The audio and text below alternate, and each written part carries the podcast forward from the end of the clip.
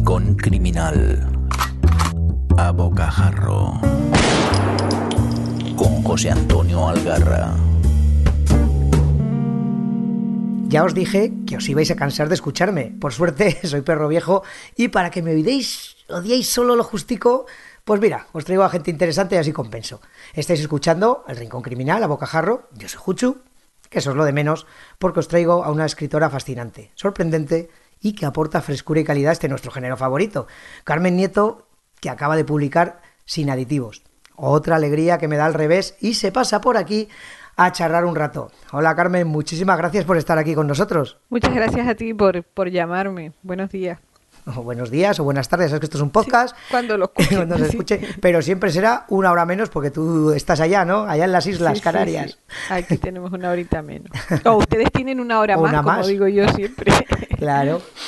Pues oye, mira, pues me gustaría, si te parece, comenzar esta charla, charla pues recordando pues a un paisano tuyo, un maestro del género, gracias a quien llegué a ti, además, el gran Alexis Ravelo, que fue quien, que, vamos, quien me recomendó por tierra, mar y aire leer tu nueve corto, y claro, Alexis siempre había que hacerle caso. Lamentablemente, pues mira, nos dejó hace muy poquito, pero bueno, gracias a él llegué a ti y eso siempre hay que agradecerlo. Pues la verdad es que sí, es, es inevitable hablar de, de Alexis y yo siempre he hablado de Alexis porque yo soy su alumna y si yo estoy publicando es porque, porque he asistido a sus talleres y porque gran parte de lo que escribo lo escribo porque aprendí con, con él. Él. Él hizo una apuesta muy bonita por, por nueve cortos. Le gustó, le gustó esa cosa rara, ¿no? Ese niño raro que nació en el taller. Y, y, bueno, le hizo un prólogo y lo recomendó y la verdad es que, que eso, es, por mucho que yo hable, nunca podré decir las palabras de, de agradecimiento que, que, corresponden a todo eso, ¿no? Porque eso hizo, pues bueno, que después eh, la novela estuviera en festivales, incluso nominada a premios. Y, y, también pues facilitó el camino a esta novela, a, a Sin Aditivos. Mm. Y a mí me gusta decir que, que siga ahí, es decir, los, los escritores, si me vas a permitir, yo creo que los escritores no mueren, ¿no? Los escritores siempre están ahí, siempre claro. está ahí su obra, ¿no? De hecho, el otro día hablaba con una persona y, y, se lo dije, dice, no, tú sigues hablando en presente. Claro, porque cuando hablamos de Saramago, por ejemplo, decimos, pues Saramago no pone puntos de puntuación, Saramago trata a los personajes de esta manera, hablamos en presente. Claro. Yo creo que su obra sigue ahí. Eh, y hay que leerla y, y, no solo porque le tuviéramos cariño, porque fuera una persona maravillosa, sino porque un escritor muy actual siempre y una obra comprometida, crítica, que, que hay que repasar y, y, ahí tenemos para leer durante mucho tiempo. Sí, sí, mira, hay una cosa, ahora que, que lo dices, que a mí personalmente pues me da algo de coraje, en general con la literatura, este efecto inmediatez, parece que solo existe la última novela de, de alguien, el, el último, yo tengo aquí una pila de pendientes, que, que, intento cada vez más, sal, salvo excepciones, olvidarme un poco del último publicado por quien sea y seguir leyendo cosas de, de, autores, como dices tú, que pueden estar, estar fallecidos hace años o siglos y sigues pudiéndolo leer. Esa es la grandeza de la literatura. Hace poco, en un club de lectura, de Cuerti Club, al que pertenezco, pues leímos Historia de dos ciudades de Dickens y quedamos todos fascinados. Y Dickens lleva, lleva tiempo que no está con nosotros. Entonces sí que es verdad que, que esto que también parte de tu obra, luego hablaremos, trata un poco también un poco de eso, ¿no? El, sí. Todo este mundo tan competitivo, tan de lo inmediato, lo, lo, solo vale lo último. Y, y, no, afortunadamente no es así. Los escritores dejáis lo vuestro aquí y nada, y siempre, siempre lo tenemos, o sea, siempre estaréis. Sí, la verdad es que lo que tú dices, eh, a mí me, ahora sobre todo, ¿no? Que estoy un poquito más metida en el mundillo y a mí me gusta eh, si, si voy a una mesa, pues leerme lo que los compañeros han escrito para, para yo saber de qué va su obra y de qué vamos a hablar. Y tengo esa lista de, de, de lecturas recientes que yo llamo, ¿no? Uh -huh. Pero, pero hay, hay libros escritos, yo siempre recomiendo cuando tengo la oportunidad eh, una novela que se titula Engranajes, ¿no? De Rosa Arciniega. Esa novela fue escrita en los años 30. Y, y si yo no te lo digo y tú no lees la carátula, eh, eh, claro. tú te lees esa novela y dices, esta mujer me está hablando de los problemas laborales que tenemos hoy en día.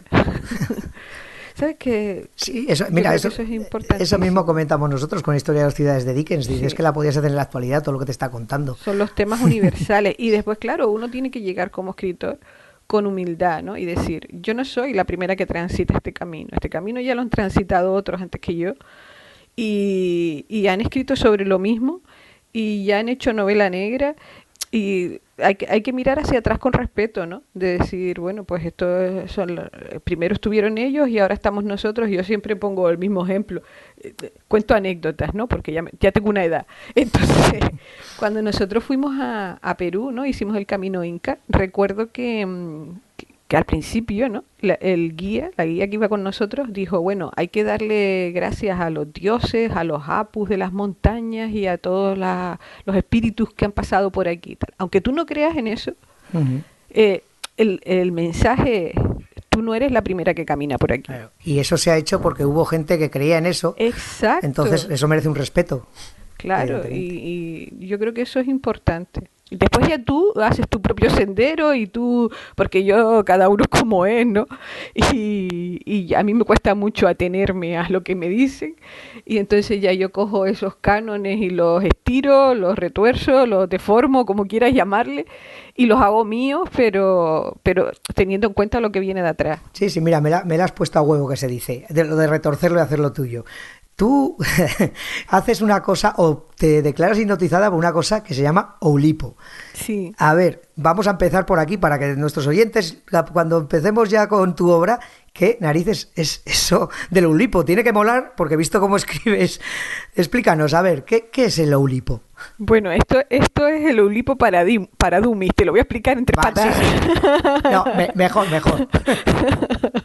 A ver, yo el otro día digo, a ver, yo tengo un curso de eso, eh, que lo he dado y, y, yo creo que la gente salió satisfecha y no, no, no hubo suicidio colectivo.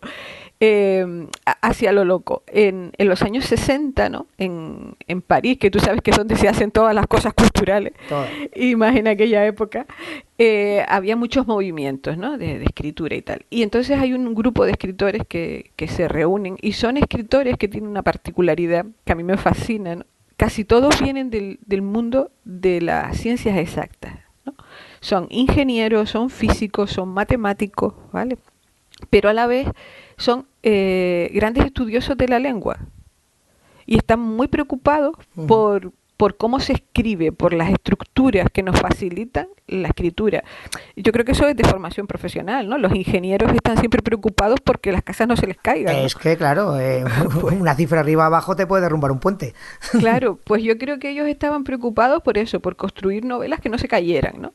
Entonces, eh, se crea en, en, en, en, un castillo, el castillo de Cersei, se, se reúnen por primera vez ahí y, y eh, ponen el acta, ¿no? De nos hemos reunido aquí para buscar eh, estructuras que nos faciliten hacer novelas. Y en ese grupo hay, hay, hay escritores como Perec, eh, como Quino. Se dice que Quino es el fundador, pero Perec es la estrella que más brilla, ¿no? Eh, cuando tú lees la biografía de Perec, eh, es imposible no, no, no, fascinarte por ese escritor. Es un escritor que él, es huérfano de guerra, es judío en Francia, eh, vive con sus padres. Cuando empieza el tema de la Francia ocupada, la madre lo manda al norte de, de Francia porque piensa que allí va a estar más seguro con, con otra familia.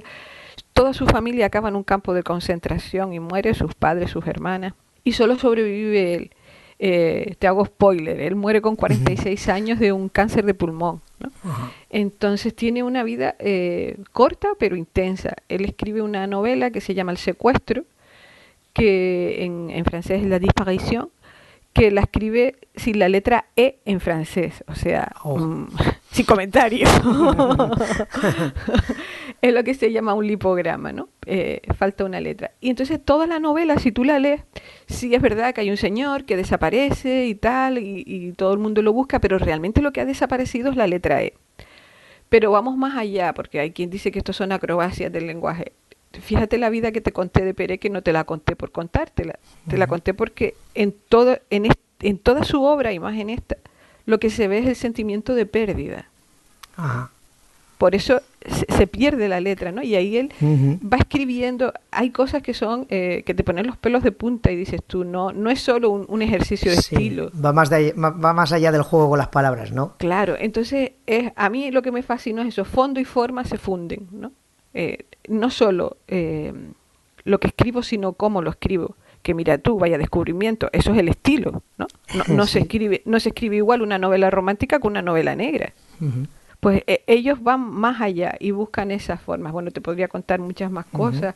Italo Calvino pertenece a Loulipo y yo lo empecé a leer sin saber que existía Loulipo y sin saber que era de Loulipo. Y después ya cuando empecé a estudiar un poquito más el, el tema del Ulipo, mm, Italo Calvino es de los primeros que, que, se incorpora a este, a este movimiento. Después hay otra novela, y ya, y ya con esto termino, porque si me das cuerda con el Ulipo, que es La vida e instrucciones de uso, que fue mm, tuvo un premio desde Pérez, la mejor novela del año en Francia. Y ahora eh, recomiendo La anomalía. Eh, fue premio Goncourt 2020 de Hervé Letreviel, mi francés un poco de andar por casa. y, bueno, esa novela, te voy a decir solo como un dato, porque parece que todas estas novelas son como novelas muy, muy locas y muy tal. Yo se la recomendé a mi hija que tiene 18 años y le dije, échale un vistazo a esta novela. Y está enganchadísima la novela. Sí, sí, pues es que yo de hecho me extrañó porque joder, tampoco es que esté todo el día pendiente de, de que va el mundo literario, pero que ni siquiera había oído hasta conocerte a ti ni por referencias lo de Ulipo. Claro, en Francia, ya te digo, por ejemplo, este Herbel es, es el que, que me esté escuchando pronunciando francés estará partiendo.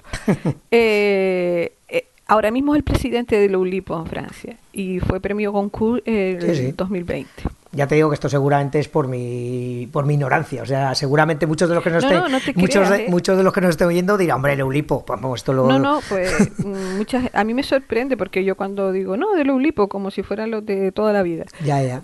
Hay hay muchas personas que pues, son escritores que no a ver, podemos hablar hasta pasado mañana de esto. Yo creo que hay mucha más enjundia en el Ulipo de lo que yo te acabo de decir, ¿no? Son, son escritores que van contracorriente, son escritores que escriben cosas muy particulares. Muchos de ellos, por ejemplo, Quino también fue prisionero de guerra, ¿no? y ellos no es simplemente un juego literario, no va más allá. No, no, no, no. Y ellos, eh, el sentido del humor es una de las armas que ellos utilizan y el, el sentido del humor lo utilizan como arma de libertad y, hay, hay mucha más enjundia en todo eso y yo creo que por eso muchas veces han sido relegados y, prefieren no nombrarlos. Mm. Pero bueno, pese a eso, ya te digo, yo te conocí, vamos al principio, por nueve corto, que a mí me parece una, una, una delicatessen que ya te hace intuir por dónde va tu literatura. Creo que tienes eh, dos o tres novelas, ¿no? La nueve cortos, sin aditivos, y en medio hay otra, ¿puede ser? Sí, bueno, mm, pues publicadas tengo tres. Eh, yo, yo empecé publicando una novela que se titula Las truchas sin freír, que se publicó aquí por crowdfunding, aquí en Canarias. Después nueve cortos y sin aditivos son las que están publicadas. Y tengo otra que no está publicada, que es una novela muy experimental que no creo que se llegue a publicar nunca porque es una novela muy muy loca, ¿no? Que tú, digas eso, conociendo lo que conozco de tus dos novelas, tiene que ser muy experimental. ¿Cómo será? ¿Cómo será? ¿Cómo será? Pero, pero vamos, ya, ya te digo que a mí no me corto, y aprovecho para recomendarla, eh, me fascinó por muchas cosas, por su estilo, evidentemente, pero y por su por su historia y por lo arriesgado de tu apuesta.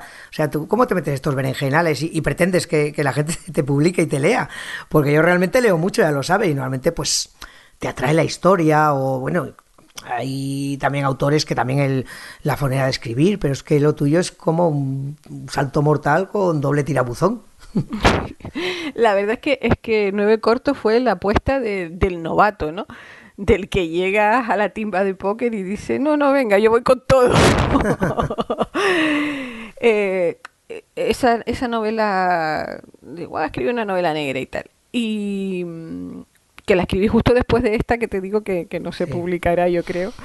Y, digo, bueno, pero ya que voy a escribir una novela negra, voy a hacer algo, lo que hablábamos antes, ¿no? Mm. Hay muchos maestros, hay, hay mucha novela escrita, vamos a hacer algo un poco diferente. Y aposté por ese ejercicio de estilo.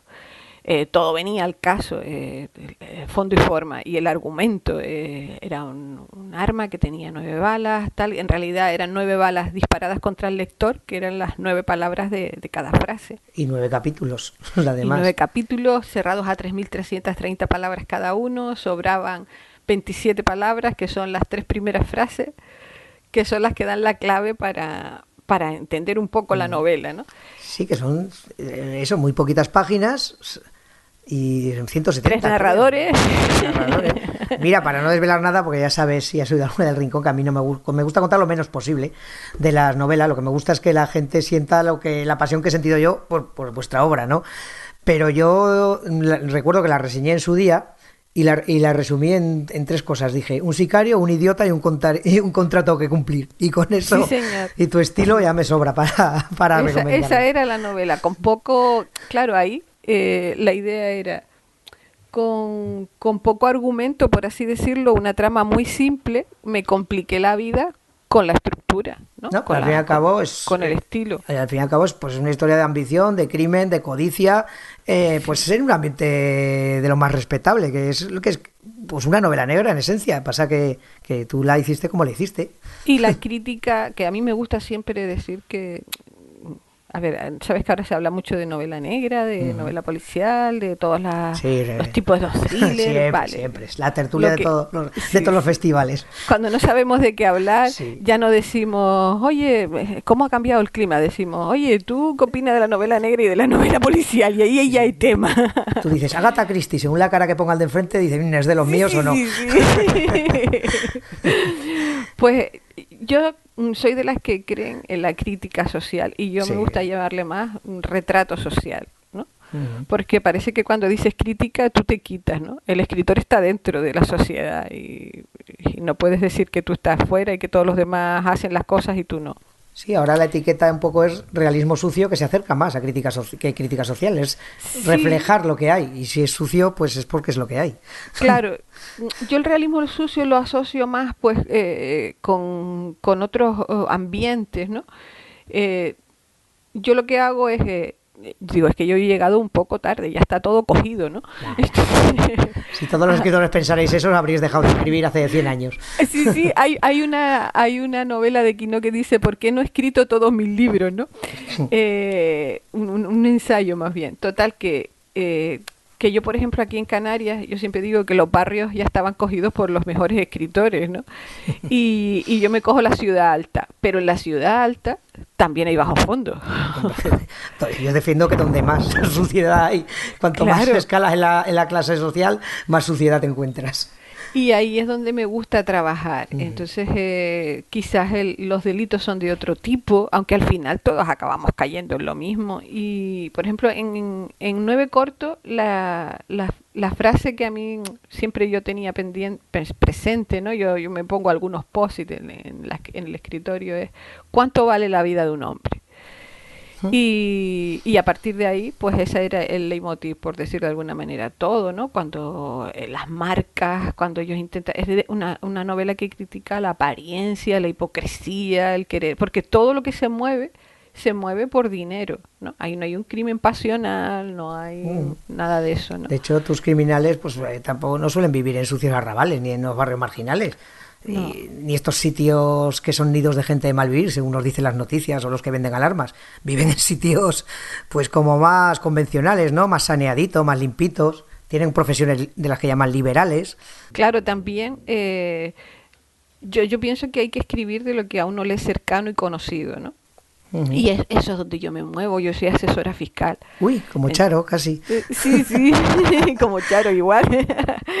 Entonces, eh, para mí es más fácil hablar de un abogado, ¿no? Claro. Que, que hablar de, de, de otro tipo de, de profesiones, porque eso es lo que veo día a día y ya con eso construyo una, una ficción. Claro.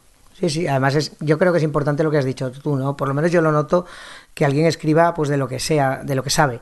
Hombre, a lo mejor sería, a ti te sería más extraño pues hablar de un suburbio, yo que sé, de Las Palmas, donde de, de, de yonkis de tal, porque no es tu ambiente ni Claro, que luego claro. al final estos son sitios pequeños y todo está relacionado. Y Ajá. conoces, aquí le llamamos matados, ¿no? Eh, conoces al típico matado que está en el parking y al final tú hablas con él, porque los escritores tenemos eso, que somos unos cotillas. Y, de, y conoces su vida y, y, y todos interaccionamos, que es de lo que va más bien la segunda novela, ¿no? De cuando se derriban todas esas barreras y al final somos todos lo mismo. Eh, con el tema de la inmigración, pues todos al final todos acabamos tocando, por un lado o por otro, eh, los mismos temas, pero a veces falta una mirada y a mí me gusta esa mirada porque cuando en las tertulias de sobremesa de, de, los amigos es siempre los políticos no hacen nada, mira a esta gente, mira, ¿y qué haces tú? Porque nos, nos, han convencido de que no podemos hacer nada. De que la sociedad es así, la sociedad es así, pero la sociedad eres tú y soy yo, somos todos. Exacto, de que no pintamos nada, de que no tenemos capacidad. Oye, yo creo que vamos a ser, no vamos a ser tan, tan naif de pensar que, que, podemos cambiar el mundo. Aunque sí, yo creo que ha habido gente que ha cambiado su trocito de mundo.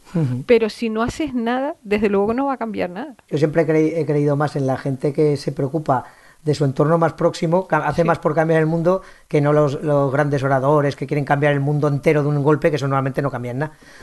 exactamente, cambia tu trocito de mundo y, y, el otro que cambia el suyo y yo creo que... Y pequeñas cosas, es decir, no hace falta cambiar tu modo de vida de arriba abajo, a veces con que cambies solo una cosa, pues ya estás aportando. Bueno, pues vamos a hablar, hablando de cambios, el cambio que das en tu segunda novela, no solo cambias a lo mejor de, bueno, el estilo, sí, bueno, no, el estilo no, usas otro, otro, otro punto de apoyo que ahora iremos, pero también cambias eh, también de editorial, porque la primera eh, fuiste una editorial pequeñita y en esta estamos en al revés, que ya es una, ya son palabras mayores. ¿Cómo se pasa de, cómo es el salto? ¿Te, ¿Te, viene alguien a buscar? ¿Tienes tú que llamar a las puertas? Pues mira, te, te, soy sincera, y yo con Cazador de Ratas eh, eh, nunca le agradeceré suficiente a Carmen Moreno la apuesta que hizo por esa novela. Que, que yo siempre pienso en que estaba pensando esta mujer cuando publicó esta novela. Porque yo le mandé la otra, la que no está publicada, y me le puse, bueno, esta novela, no sé, no hay mercado, tal cual, no tienes otra cosa escrita. Y yo dije, bueno, pues yo pensé para mí lo que tengo escrito es todavía peor. Y le, y le mandé nueve cortos, y le dije, digo, bueno, tengo un ejercicio de estilo. Y me dijo, esta es la novela que te voy a publicar. Ella lo vio y, y apostó por esa novela. Y como dices tú, una editorial independiente, pequeña, con pues con toda la problemática que puede tener una, una editorial pequeña, ¿no?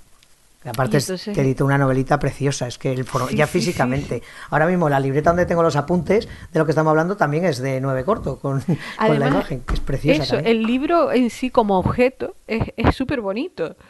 ¿Sabes? Que a mí eso también me gusta porque yo soy una friki de los libros. Y yo, y yo que me los leo en digital y me los compro luego en físico para tenerlos. Ah, pues mira, yo, yo pensé que yo era la única que hacía eso. Sí, porque ya la edad, la vista y el transporte, el que quieres que te diga, el digital es muy cómodo, pero es que me los compro luego en físico y los dejo, los tengo Además hay libros que dices tú, este lo quiero tener en físico, ah, ¿no? Como diciendo, este lo quiero tener de verdad. Pues eh, en ese, cuando yo terminé de escribir sin aditivos, la editorial estaba ahí, un poco, eh, no se sabía muy bien qué iba a pasar con ella. Y, pasó algo muy bonito, eh, que, que, Carmen publicó una novela que recomiendo, Los caballeros las prefieren muertas. Eh, y ella estaba con su novela y yo un poco dije, bueno, pues no, no quiero estar, no quiero molestarla, en plan, mamá, mira lo que hice, escribí esta novela, a ver si me la publica. Y ella había comentado, había mandado mensajes que, no, que la editorial no estaba pasando por un buen momento. Y entonces pues yo no, no me abstuve de, de mandársela. Y después, paralelamente, ocurrió que, que, las cosas como son, que Alexis me dijo, ¿qué estás escribiendo? Y le dije, estoy escribiendo esto. Y, y me dijo, mándame a ver qué es lo que tiene. Y yo pensé que eso era para los talleres de escritura. porque yo le había dicho que, quería reengancharme al taller y que quería escribir otro. Yo tengo otra novela en mente que no sé si seré capaz de escribir, ¿no? Y quería ir con esa otra novela, ¿no? Que, es una fetonovela porque esa no está todavía ni, ni, hecha ni nada. Y, y esa novela, ese, ese texto en realidad lo estaban leyendo en al revés, porque al, a los dos meses o así recibo un correo de al revés que me dice que, que, están, que me están leyendo, que han leído las 30 primeras páginas y, y la sinopsis. Y, y, bueno, el otro día lo estaba hablando con Mercedes Castro. El, el contacto, el, el correo se titulaba Contacto con Tacto. No. era un programa de televisión hace años. ¿eh? Era, eh, tú lees ahora el correo y era, no te vamos a publicar, pero te estamos leyendo, ¿sabes? bueno, tenemos las 30 primeras páginas, tenemos la sinopsis, esto no quiere decir nada, esto solo quiere decir que me han gustado tus primeras 30 páginas. Que sigas. Esto, sí, sí, sí, esto, bueno, mándanos el resto porque he leído la sinopsis y a ver si eres capaz de hacer todo lo que dice la sinopsis de una forma sensata. y bueno, y ahí pues ya le mandé guay. el resto y al cabo del tiempo ya me dijeron que sí, que, que eso iba para adelante y, y ya está. Pues a ver, doy fe, pues a mí me ha encantado. Además, desde el principio, cuando los escritores ponéis siempre alguna frasecita y tal, ya me dejó, me dejó inquieto con esa frase de Atticus Finch, que me ha encantado, que yo no sé, porque yo he visto la peli y he leído el libro y no me había quedado en su momento con eso, pero eso de que viene a decir más o menos que si borras los adjetivos quedan los hechos, me parece fascinante, además siendo una novela que has escrito sin adjetivos. Sí. Y es fascinante cómo me he dado cuenta de que es cierto, que muchas de los adjetivos lo que hacen es distraer, porque realmente cu- cuando tú en tu novela queda lo que pasa. No hay adornos, no hay artificios. ¿Cómo se te ocurrió? ¿Por esa frase o directamente? esa, esa frase fue el espoletazo de salida. Sí. Ajá. Eh, sí. Eh, Yo, normalmente cuando yo empiezo a pensar en una, en una novela, es todo como un potas en la cabeza, ¿no? Eh, de repente empiezas a pensar en una idea, algo que te está ahí, como dice mi hija, eh, eh, algo que te inquieta, te perturba y no sé qué más me dice. Pues eso, estás ahí. Y aquí lo que estaba ocurriendo era fue cuando empezaron en el 2021, aquí siempre han llegado inmigrantes, ¿no? Pero empezaron a llegar eh, personas muertas en, en- en la- en los barcos, ¿no? Que llegan, las pateras, y llegó un bebé y después al cabo del tiempo apareció la, la niña en la playa, ¿no? Y, y parece que eso toca más cuando, cuando son niños. Y, y hablábamos de esas cosas y eso andaba por ahí. Y yo desde hacía tiempo también tenía ganas de escribir una novela de, de inmigración. Digo, bueno, pues lo primero que hago es irme a lectura. Tengo ganas de escribir algo. Voy a, voy a, y me dio por leer de nuevo Matar un ruiseñor. Pero ya no leerlo como de la misma manera que lo leí cuando tenía 20 años, sino leerlo para traerlo a mi escritura. Y entonces cuando me cuando caigo en esa en esa frase que yo en la primera lectura no caí, ¿no? Y eso se lo dice Atticus a los hijos cuando les está hablando de los egipcios, ¿no? De que inventaron el pan, el papiro y no sé qué más. Y entonces la hija dice, no, pues eran inteligentes los egipcios. Dice, si quitamos los adjetivos, tenemos los hechos.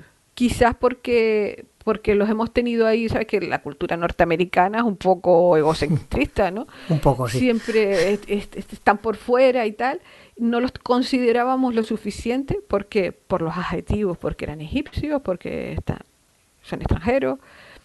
Y dije, bueno, y, y al final matar un ruiseñor va de eso. eh, no, no creo que le destripo a No, nadie ma- matar un ruiseñor si digo que juzgan a una persona negra y, y al final esta persona es condenada porque es negra.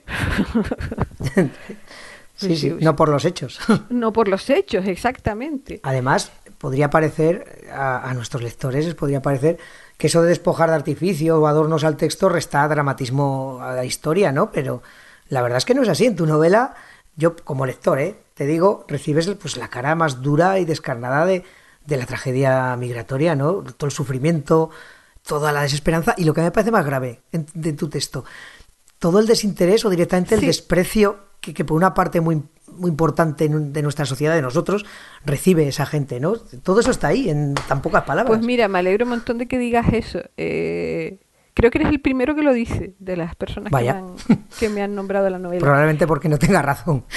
No, no, pero mira, me estaba dando mucha pena porque yo decía, "Mm, eso nadie lo ha visto. No lo hice bien, ¿no? Pensé yo, eso tenía yo que haberlo matizado más. Y ahora que tú me lo dices, digo, bueno, por lo menos alguien lo ha entendido. Y es que ya cada día leo menos con la cabeza y más con las tripas. Entonces ahí es donde me llegan la- la- las historias. Fíjate que incluso hay un capítulo que son cinco líneas que, que dice, pues este hombre hacía estas cosas, venía para esto y tal, y, y yo lo hice así a propósito, es decir, fue un capítulo, como digo yo, al carajo la vela, porque realmente nos importa un carajo que lo que pase. Sí, están, está, la gente está, supongo tú más por donde estás, pero bueno, aquí también al interior llega la, a buscarse la vida y los ves por las plazas, por ahí, y no los ves, solo los ves cuando los de siempre te los señalan para que los odies o los tengas miedo, pero en tu día a día están ahí. y la novela era eso, la novela... no quería centrarla en una travesía. Nosotros tenemos a, un escritor que se llama Antonio Lozano, que quizás en la península no es tan conocido, y es un, escritor buenísimo. Eh, que era de aquí de, bueno él era él había nacido en Marruecos pero vivió siempre aquí en, en, en Agüimes en Gran Canaria y tiene una, una novela publicada en Anaya que se llama Me llamo Suleimán y es una novela de travesía, ¿no? De unos niños que hacen travesía. No saldrá de ahí el texto que, que, que me encogió las tripas, que, que, está a mitad del libro, que es un texto cortito de un niño y su madre. Sí, eso es un cuento que, que sí, viene de ahí, de, porque esa también fue una de las lecturas que, yo, yo escribo de esa forma, ¿no? Yo, tengo yo tengo un poco escritura de rapiña. Voy, voy cogiendo textos que, que he leído, ¿no? Y me los traigo a, a mi escritura. pues ese concretamente, la verdad, me puso los pelos de punta, ¿eh? me tuve ese, ese cuento me, me costó muchísimo, muchísimo escribirlo. Y, y bueno, para centrarme, eh, ya estaban escritas todas esas novelas de, de travesía, de mafias, de, de, todo. Entonces, lo que estábamos hablando antes, yo quería escribirla desde nosotros, desde la gente normal, como tú, como yo, como mis amigos. ¿Cómo, cómo vemos eso? Y al final, eh, la inmigración es algo que está ahí en el decorado, ¿no? Pero mm, solo, solo nos ocupamos de ella cuando nos molesta cuando afecta a nuestro día a día y nunca miramos el revés de la moneda, cómo afecta nuestro día a día a esa inmigración. De hecho, de hecho eso me gusta también eh, que la cotidianidad que que, le das a, al protagonista, a su vida, a la gente, dentro de todo el follón en que está, que ellos tienen que hacer sus cosas de cada día. Sí, sí. Pues, hay que llevar a la niña al colegio. A la niña al cole. Es nuestro protagonista, que también hay que decir, que no tiene. Es que cuesta un poco, advierto a los lectores, al principio cuando, cuando empieces a leer, dices que estoy leyendo, porque. Eh, el, no tener adjetivos, nuestro protagonista pues no tiene nombre, sabemos que tiene un trabajo, que es abogado, sabemos que es, un que es padre, que eso también tiene mucha importancia en la historia, pero cuesta un ratito, hay que dedicarle un pelín del arranque, hay que dedicarle un pelín de atención hasta que te absorbe, ¿no? Entonces, es verdad, porque tú nos vas llevando por su día a día y a la vez están pasando cosas. Pero a la vez no escribes un tocho para explicar todo eso, lo cual me, yo que soy de enrollarme mucho, como habrás comprobado, lo admiro profundamente y lo disfruto que seas capaz de condensar también tantas cosas que pasan. Hombre, eso, eso mm, no sale solo, eso es un trabajo, las cosas hay que reconocerlas. Sí, sí, sí. Eh, yo creo que eso le va bien a la novela negra. Lo que hablábamos antes, por ejemplo, de los adjetivos y de cuando yo empecé a hacer pruebas de estilo, porque una cosa es querer y otra es poder, ¿no? Mm. Cuando yo digo, voy a intentar escribir esta novela de esta manera, porque ya después eh, ya me obsesioné. Los adjetivos son los malos del mundo, ¿no? Son los que nos separan, son los que hacen que, que miremos a unas personas de una manera y a otras de otra pero vamos a ver si soy capaz de escribir un, un, texto sin adjetivos, ¿no? Y empecé pues un poco con el inicio de la novela y tal, y claro, ahí sí que me quedé, la verdad, muy contenta, porque dije, jolín, el texto se me está quedando seco, se me está quedando como yo quiero, ¿no? Que sea como, como un bofetón que sea que la novela negra tiene ese punto de un puñetazo en el estómago de ese ese impacto y al quitar los adjetivos quitaba toda la floritura todo tal y claro yo tenía que buscar el recurso literario en otras cosas no en las metáforas en, en buscar el sustantivo exacto y eso me mejoró bastante mi, mi escritura. Hombre si yo hubiera escrito una novela histórica eh, sin adjetivos, hubiera sido complicado. No se presta, ¿no? Pero no se presta. Además juegas también cambiando los nombres a las cosas. Eso te gusta también, haciendo juegos de palabras, que eso hay unos sí, deliciosos por ahí. Sí, yo soy un poco gamberra, entonces también la novela negra se presta a eso, ¿no? Un poco al gamberrismo. Eh, y el otro día, bueno, ayer en la presentación que tuve en la librería Sinopsis aquí en, en, Gran Canaria, una compañera me decía, es que a mí no me gusta que me cambien las marcas de, de medicamentos. De, de, medicamentos, de los bolsos. A ella le molestaba que me que ah, cambiara la marca del bolso. Yo, yo, reconocí el medicamento porque le tomaba alguna vez y me, y me gustó el juego porque además no es un juego por jugar, porque No, tiene, no. porque es, porque está, no lo, no lo vamos a decir, pero es que es cierto, sí, sí, sí, qué bueno, qué bueno. Sí, sí. Y Pues mira, ahora que te hablo, eh, eh, eh, llevo unos días con una lumbalgia y digo, yo es que voy a acabar acabando tomándome el medicamento como en la novela. Yo, mira, yo so- te voy a decir que, que es, es verdad, es, todo ese trabajo que haces es, es como delicioso para el paladar, pero es que tiene que ser complicadísimo para el escritor y es un disfrute para los que amamos las letras. Y solo por eso te doy las gracias, porque es verdad, tiene que haber, yo lo pienso, ¿eh? Como cuando ves una buena peli, un plano, dices, joder, ha pasado en dos minutos, pero qué trabajo lleva detrás. Pues yo eso sí Oye, que lo pues yo noto te lo en cada agradezco página. muchísimo. Me, me emocionas un poquito y todo. No, porque es cierto, te quiero decir, Eh, que es que va más allá de lo que cuentas. es que no- como me cuando lo paso bien. te metes en, como cuando te metes en la cocina, ¿no? A mí me gusta Sí. cocinar y a veces haces una cosa que es, que es humilde, que es- mi madre hacía unas papas con atún y tomate que no tenían sino eso, papas con atún y tomate. Pero es un rollazo porque tienes que hacer la salsa, porque tienes que freír las papas de una manera, porque tiene que ser ta- y, y cada uno de los elementos eh, los cuidas muchísimo y después tú lo pones en la Ah, mesa y dices, dos bocados y dices, qué bueno, y otra cosa. Sí, y dices, espero que te guste, porque llevo tres horas en la cocina. Sí, sí, a mí, a mí, a mí eso realmente, joder, yo co- como lector te lo digo que lo valoro porque los que ya le, que leemos y hemos tiempo leído, se nota un poco la escritura. Hay, hay libros que me gustan mucho también, que es todo como más sota caballo rey, y entonces lo que me engancha es la historia. Entonces me han armado una historia que mola y me dejo llevar y lo disfruto. Y, y otros en los que, además de la historia, se disfruta de, de las palabras, de cómo está escrito. Entonces eso es eso, se nota. Sí, o sea, son cosas distintas, son distintas.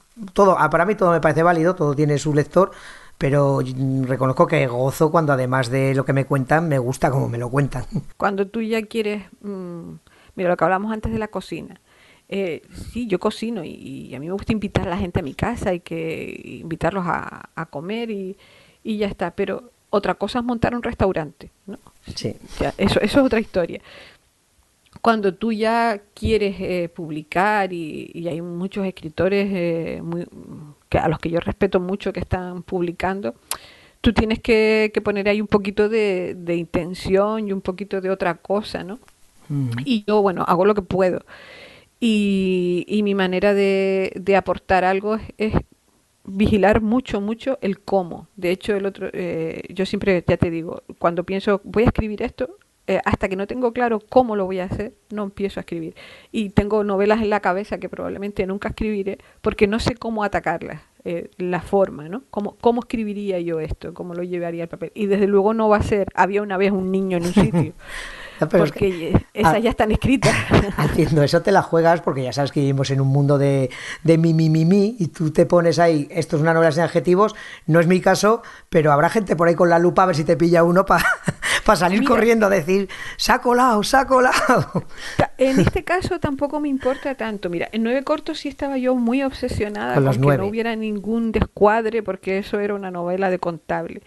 Y en esta eh, yo lo pensé ahí a lo loco. Voy a hacer una novela sin adjetivos porque fíjate tú que estos adjetivos, ¿por qué, por qué estos niños no los queremos? Porque son extranjeros, porque son negros, porque son tal y los nuestros como son blancos y son españoles y los queremos, ¿no? Claro. Y al final, ¿qué pasa? Los adjetivos. Y entré por ese camino. Y después, claro, empiezas a, mm, a escribir y te das cuenta. Eh, yo soy de ciencias de toda la vida, y llevo, llevaba cinco años en los talleres con. ¿Quién lo con diría? Alexis. ¿Quién lo diría? sí. Madre mía. Eh, eh, Cinco años de talleres tengo. Y ahí hay muchas lecturas, hay mucho trabajo. Pero claro, eh, hay una cosa que se llama morfología y sintaxis. y ha cambiado mucho desde la época en la que yo estudiaba. y eso me hizo ponerme al día. Eh, y tuve que hacer muchos pactos conmigo misma de decir, oye, a ver, hay una frase que digo, omitir, omitido, omitiendo. Y está a propósito puesta ahí, fue como para decirme, Carmen, el participio no es un adjetivo. Porque claro, al final, mm, en nueve cortos, com- yo nunca pensé que nueve cortos se fuera a publicar, esa es la verdad. Era un ejercicio de voy a hacerlo y mira lo que me ha salido. Y demostrarme a mí misma que era capaz de escribir algo así. Eh, claro, después tienes el feedback de los lectores, que es algo precioso. Y hay lectores que me dijeron, oye, me costó mucho entrar, pero seguí, pero después valió la pena. Y yo decía, bueno, eh, eh, tengo un poco que recompensar a estos lectores que, que entraron en nueve corto, ¿no? Eh, que, que, se comieron mi primera novela. Y quería que esta fuera una novela más amable de leer. ¿no? Entonces hice algunas concesiones a, a, la restricción. A ver, a propósito no se me coló ningún adjetivo, pero sí que es verdad que, por ejemplo, los, los, los adjetivos nominalizados, ¿no? estos adjetivos que funcionan como sustantivos, a eso sí hice concesiones para, para que se entendiera mejor, porque no iba a mortificar al lector por mi capricho. Y, y bueno, ahí ahora estoy con una restricción, eh, yo le llamo a, a, la de los adjetivos, le llamo una restricción impura, ¿no? La de, mm. la de nueve cortos es una restricción pura, nueve palabras son nueve palabras aquí y en Pekín. Los adjetivos como que se prestan, sí, los, los, modales, los no sé qué, los cual. Y, y ahora es la que estoy escribiendo es una restricción pura y dura. Ahí no va a haber Qué guay. No, no, va a haber interpretación. Hombre, y, dime, dime. No, que, que, que, con los adjetivos, al fin y al cabo, lo que aparte de que a mí me ayuda a escribir, la restricción me, me ayuda a centrarme, porque como verás también me voy por las ramas como una loca. y, y, el universo creativo, cuando tú te sientas a escribir, yo siempre digo que, que a mí las puertas de Narnia se me abren cuando escribo porque yo entro aquí en mi estudio y ya está, y se acaba el mundo, y, y estoy en mi novela con mi abogado, con, con Marina, con Keita, con el otro. Con Keita, perso y... personajazo que te marcaste ahí. Sí, sí. con, con, Keita me he llevado un par de broncas, ¿no? sí, bueno, eh, no, vamos a, no vamos a decir nada. No, no vamos pero a decir nada. Es un gran personaje y los grandes personajes pues tienen que transcurrir pues como le dé la gana al escritor, que pasó sí, sí, sí. te las has inventado tú. Y lo que te digo, ¿no? Cuando yo estoy en un universo creativo, la, la, restricción me ayuda a encontrar un camino, a centrarme y a decir, venga, ¿cómo vamos a escribir esto? Lo vamos a escribir así. Y supongo que para crecer como escritora también, porque esas sí. complicaciones te hacen dar vueltas y revueltas. Aprendes muchísimo. Yo, yo eh, doy un taller de, de escritura que se llama Escritura con Restricción y hay gente al que le gusta más y hay gente al que le gusta menos, pero todos los alumnos al final acaban diciendo, nunca pensé que fueras capaz de escribir de esta forma. Claro. Tienes que buscar otro, otros caminos. Sí, saca. mira, te voy a contar una pequeña anécdota. El otro día, eh, hará como un mes o así, estuvo aquí una compañía de teatro que interpretó Los Santos Inocentes, que ahora han, han sido premio Talía de, de las artes, ¿vale? Cuando llegaron aquí a Canarias, lo que tiene el paraíso es que pilla lejos, ¿no? Entonces, cuando llegaron aquí, eh, no les llegó la tramoya, no llegó el, el container, ni los decorados, ni los vestuarios. Pues esa gente actuó en el escenario a calzón quitado, con un pantalón negro y una camiseta negra. Juchu, mira, se me ponen los pelos de punta. Fue una, una obra espectacular. Ese teatro Guyas que se levantó tres veces, que salieron ni sé cuántas veces a aplaudirle. La obra fue maravillosa. Yo creo que la mejor interpretación que ellos han hecho, no me hace falta ver las demás, fue la que hicieron aquí en Las Palmas de Gran Canaria. Y, y sin aditivos, ¿no? Y sin aditivos, sí, señor. Sí, señora. Eh, ellos tenían una restricción que es que de repente, me, yo me imagino la cara de esa pobre gente, porque yo he visto después fotos ¿no? de los decorados, de, de, las de las obras que han hecho en Madrid, en Barcelona, en otros sitios, ¿no? son preciosos los decorados y los vestuarios de los santos inocentes, ¿no? de la época, muy bonito. Eh, yo me imagino las caras de ellos, los pobres, cuando vieron que tenían que salir al escenario en pantalón vaquero y camiseta. Pues se vinieron arriba. Yo creo que sacaron lo mejor que llevaban dentro de esos actores. Sí, sí. ¿Por qué? Porque tenían una limitación. Y sobre esa limitación ellos montaron arte puro y duro. Y yo creo que la restricción hace eso, ¿no? Cuando tú prescindes de un montón de cosas, te, hace mejorar, te hace un poquito mejor. La última obra de teatro que vi yo aquí fue Noche sin Luna, de Juan Diego Boto, y es Juan Diego en un escenario y cuatro tablas y no hay más. Sí, señor. Y te quedas con la palabra y con lo que te cuentan y creo que es todo como mucho más intenso. A ver que hay otros espectáculos que todo todo Hombre, aporta claro. evidentemente todo, y mola, pero sí que es verdad que cuando vas pelando la vas pelando la cebolla, pues te vas quedando con, con la parte buena, ¿no? te quedas con la sustancia, como decía yo, dice, cuando quitas los adjetivos, ¿qué te queda? Digo, los sustantivos, no, no es que otra cosa. Pues yo creo que a, joder, a todos los que nos están oyendo le está quedando claro lo que escribes, cómo lo escribes Y sobre todo si estás en el rincón criminal es por lo que he dicho, porque son historias, historias de verdad, de, que enraizan en lo más puro del género negro, con un fondo, llámalo de realismo, de crudeza, de crítica social, que, que a todos nos toca, que son cosas muy cercanas, se nota que sabes de lo que hablas, de lo que escribes. Y aunque, aunque el estilo mole mucho, eh, no le quita un ápice de interés a, al mensaje, al, al fondo. Claro. La, la, novela es argumento, eso no se puede perder de vista. Yo, yo escribo todos los días, pero no siempre estoy trabajando en mi novela. Y a veces pues se me ocurren cosas. Voy a escribir esto de esta manera, ¿no? Vuelcos del, del estilo. Mm. Y eso no sirve para publicar, porque eso son experimentos. Cuando uno escribe una novela tiene que ser, cuéntame una historia, ¿sí? Claro. Cuéntamela muy bonita, cuéntamela como tú quieras, pero cuéntame una historia. Aquí tenemos una historia es criminal, no tienes adjetivos, pero tienes mucha chicha. O sea, aquí sí. hablamos de Al inmigración. Al final es un pobre hombre que, que sí. le van pasando cosas y... Claro, pues aquí tenemos xenofobia, tenemos traiciones, hay drogas, hay amor, hay familia sí, también. La, y luego, Todos los elementos de la novela negra y, están ahí. Y luego hay muchos grises, me, me gusta, no hay blancos ni negros. O sea, hay gente que te cae mejor, gente peor, hay gente terrible, hay gente es que como en la, es como la vida misma, no hay malos puros ni buenos puros. La gente, joder, el protagonista va por ahí como una bámbola. O sea, no, no es un santo, pero tampoco pero realmente... es trigo limpio, ¿eh? No, no, no, no es. No, mi, mi, mi, abogado no es ático. No, no, a ver, yo creo que ningún abogado. Mira, te voy a contar una, una anécdota. Mi hermana pequeña, hace muchos años, cuando no sabía qué estudiar y tal, decía de, quería, que quería estudiar Derecho y de pronto llegó un día a casa y dice, claro, pero es que yo solo quiero defender a gente buena. Y yo decía, hermana, pues entonces, tienes, no. tienes, como abogado tienes poco futuro, porque los abogados que ganan dinero, los abogados que triunfan son los que defienden a la gente mala, que son las que tienen el dinero. Sí, y todos tenemos derecho a la defensa. Sí, de sí, hecho, en, la, las cinco primeras líneas de la novela, yo digo que ya está toda la novela dicha ahí, ¿no? Y, en el, en el, infierno hay un lugar para espiar los pecados que se cometen por los hijos, ¿no? Esas son las, las, frases. Y en la vuelta al turno de oficio coincidían la falta y la penitencia. Claro, para pagar el colegio, las actividades y las plantillas, tenía que asistir en su derecho a la defensa de toda clase de individuos y lo hacía a mi manera. Pues eso. Pues sí, qué bonito lo has leído, ¿no? Sí, no, hombre, tengo el libro al lado. No, mira, si algo no te... Hay muchas cosas de las que carezco, de casi todas, pero, y de, pero de memoria sobre todo. O sea, tengo una memoria nula.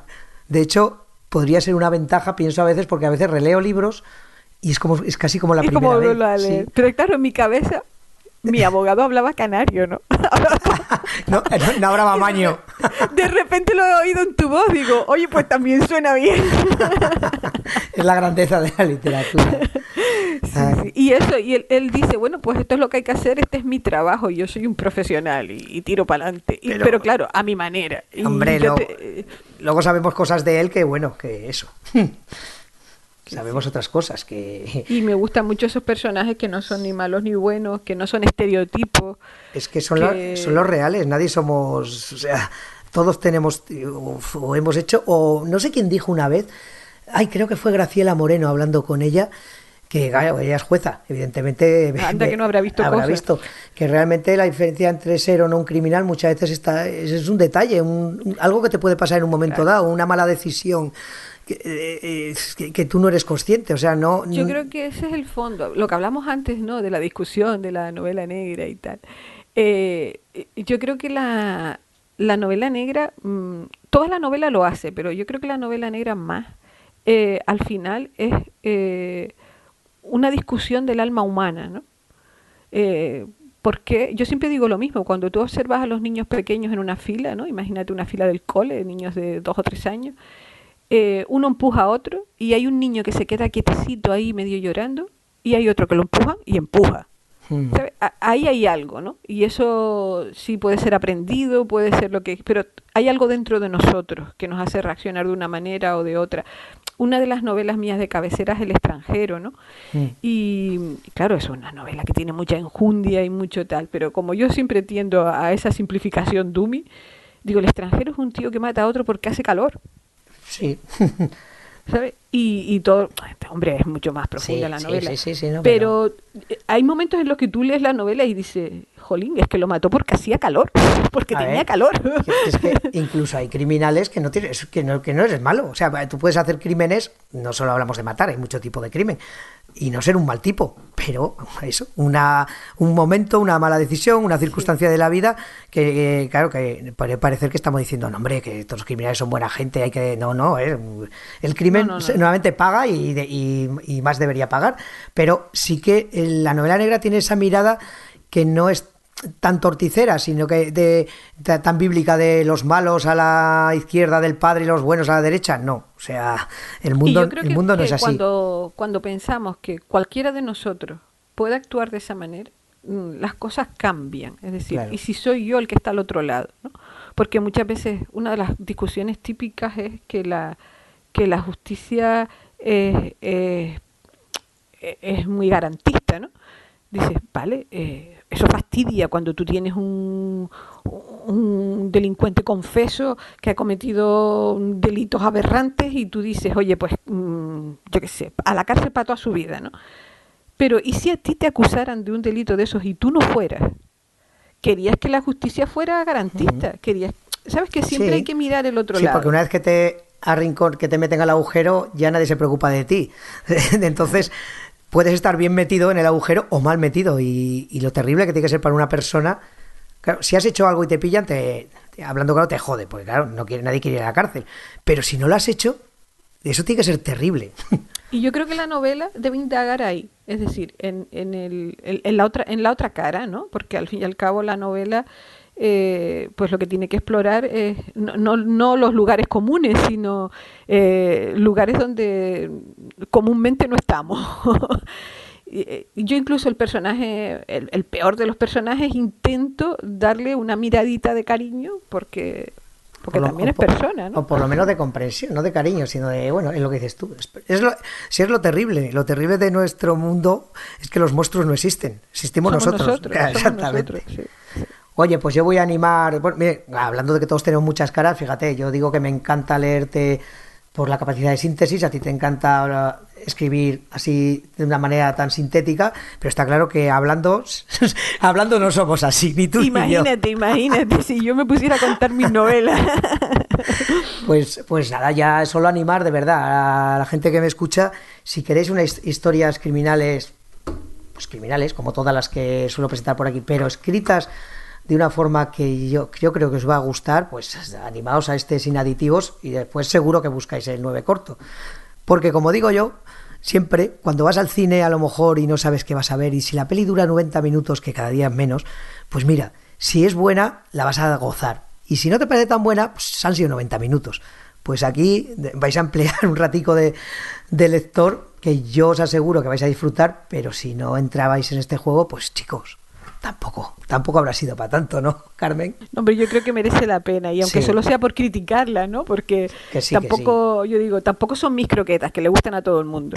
si, si la novela no, no entras o no te gusta o hay algo que tal. El otro día, por ejemplo, con, con ese personaje, no, porque este personaje tenías que haberlo desarrollado ah, más. Este, como que se quedó con ganas de más el, lector y encima se enfadó, ¿no?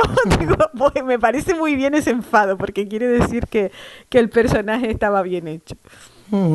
Pues, es, pues no sé, solo me queda, joder, darte las gracias otra vez y, a ver si nos volvemos a ver, porque hace un año más o menos, que no lo sabrán nuestros oyentes, estuviste por aquí, por Mañolandia, y pudimos compartir menos rato del que yo me hubiera gustado. tenía ganas de conocerte porque habías hecho una reseña muy chula sobre mi novela y y me pareció, digo, oye, pues eso, tenía ganas de compartir un ratito contigo de porque yo soy de yo soy del siglo pasado. A mí me gusta sentarme con la gente, mirarla a los ojos y, bueno, eso de las videollamadas y tal, cuando no nos queda otro remedio, pues lo que hacemos. Pero si hay oportunidad y yo paso cerca de donde hay una persona que yo conozco, pues nos vemos y nos echamos un, yo esta, charla, esta charla me hubiera encantado ahí mismo en la historia, digo, sentaditos con la grabadora, pero bueno, la cervecita. Además, Juan, presentaste a tu familia, me trajiste una botella de ron miel, que no había bebido en mi vida, pero iba a decir, lamentablemente ya no se encuentra entre nosotros, pero no, eso es buena señal. Eso es buena señal. Además lo habíamos hablado, ¿no? Creo que habíamos tenido una conversación Sí. sobre el ron miel y tú no lo conocías No, no. y te dije, ¿cómo que no conoces el ron miel? Eso para aclarar la voz en los momentos ahí con la guitarrita y Eh, tal. ahí, ahora, ahora mismo, ahora mismo hubiera tenido bien, eh, bueno, es una hora temprana, pero, no, pero como es suavecito, hubiera estado bien aquí para charlar. Y pues oye, igual, lo que sé, la vida nos llevará, como tú escribes y yo leo, pues alguna feria, algún sitio, igual coincidimos. y- Coincidiremos, sí. Y nos tomamos Seguro algo sí. y nos abrazamos y todas estas cosas. Y para esta novela o la siguiente, volvemos a charlar. Muy bien, muchísimas gracias, Juchu, por tu lectura y, y por, por llamarme al rincón criminal, que estaba yo deseando que me llamara. Ya sabes que este rincón tiene las puertas siempre abiertas pa- para ti y para toda esta gente que me hacéis disfrutar tanto, coño, que es que al final eh, yo soy el que disfruta aquí. Yo leo vuestros libros y como digo siempre por ahí, soy un pesado que luego se lo cuento a la gente y digo, joder, he leído este libro, qué guay y tal, pero se van corriendo en el bar y ya está el pesado que, que ha leído.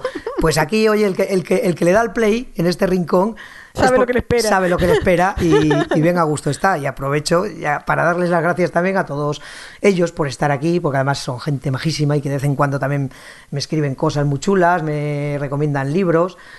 Eh, también le habrá que dar las gracias al señor Mirindo, que es el que va a hacer que esto suene fantásticamente bien, pese a mis torpezas y limitaciones técnicas.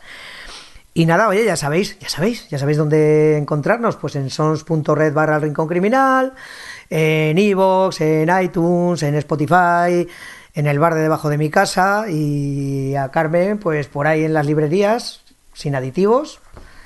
Y ahí ya pues paseando por Aruca, supongo que te pueden encontrar.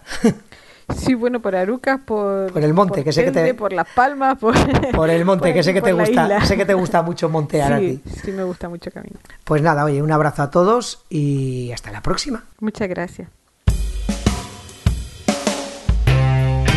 Hasta aquí esta edición de El Rincón Criminal, un podcast alojado en Sons, red de podcast. Encuentra mucha más información de este episodio en nuestra página web, sons.red barra Rincón Criminal. Y descubre muchos más podcasts en sons.red.